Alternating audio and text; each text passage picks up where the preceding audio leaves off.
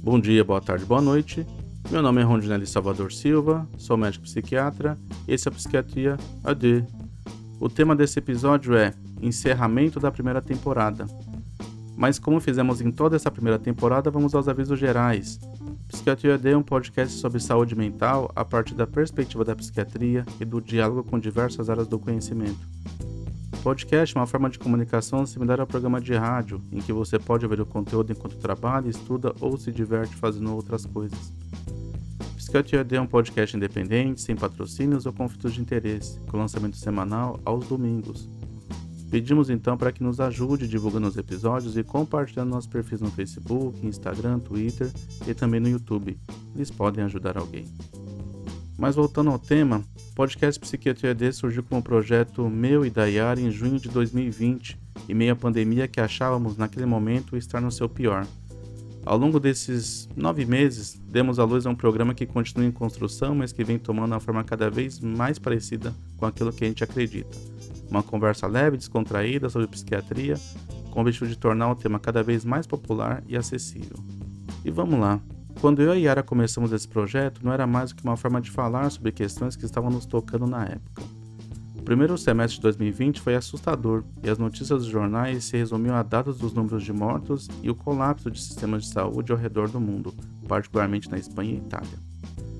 Naquele momento, achávamos que o sofrimento mental ganharia destaque na medida em que o isolamento social, as restrições da circulação, o clima de medo permanente, a perda de pessoas próximas e também pessoas que já tinham passado ou ainda estavam passando por tratamento psiquiátrico fossem tomando contato cada vez mais com a situação de crise sanitária que a gente vivia.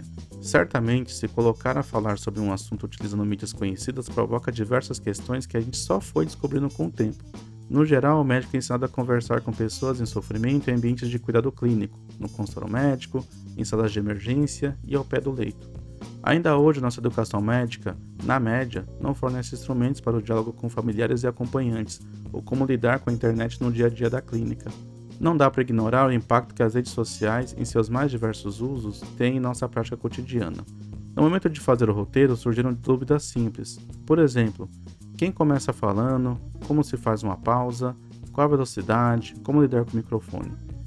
Isso para ficar nas questões, digamos assim, mais técnicas. Ao longo de 38 episódios fomos mudando. Sem dúvida já conseguimos encontrar falhas de produção e roteiros que faríamos de uma outra forma, ou ainda maior habilidade com os instrumentos. As sensações iniciais de ansiedade foram progressivamente se transformando em maior empenho.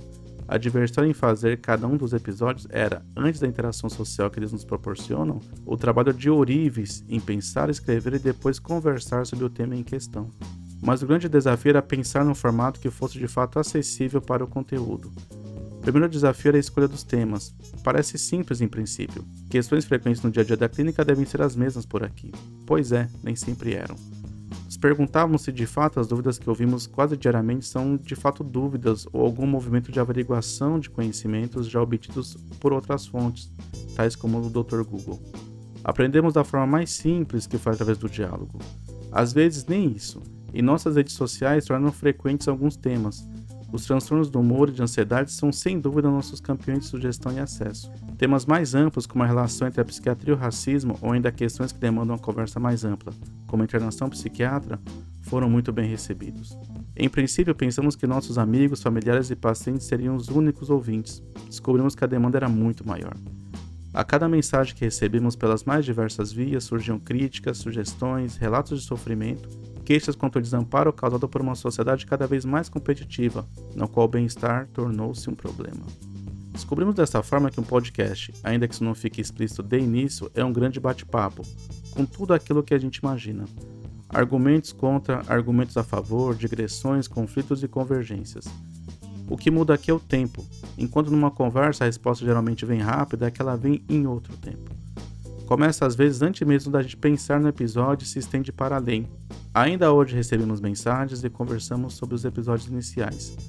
Você que está nos ouvindo agora não sabe a sorte que temos. Temos um tanto de pessoas para agradecer o apoio, o incentivo, as aulas e afins. Como já é praxe, seria deselegante elencar nomes aqui e correr o risco de cometer uma injustiça. Foram muitos envolvidos. Esse podcast é um trabalho para muito além do que duas bocas. Entretanto, tem uma pessoa que não podemos esquecer de agradecer, e essa pessoa é você que nos ouve E aqui falo de todos que nos ouviram apenas num trecho específico, um episódio inteiro. Falo com você também que comentou, que discordou, que questionou e quis dividir sua história comigo. A razão da gente encerrar a primeira temporada e voltar com a segunda no segundo semestre de 2021 é você que está aqui com a gente. Então, pessoal, para encerrar essa primeira grande temporada, ficar com o que eu digo sempre. Então é isso e até a próxima.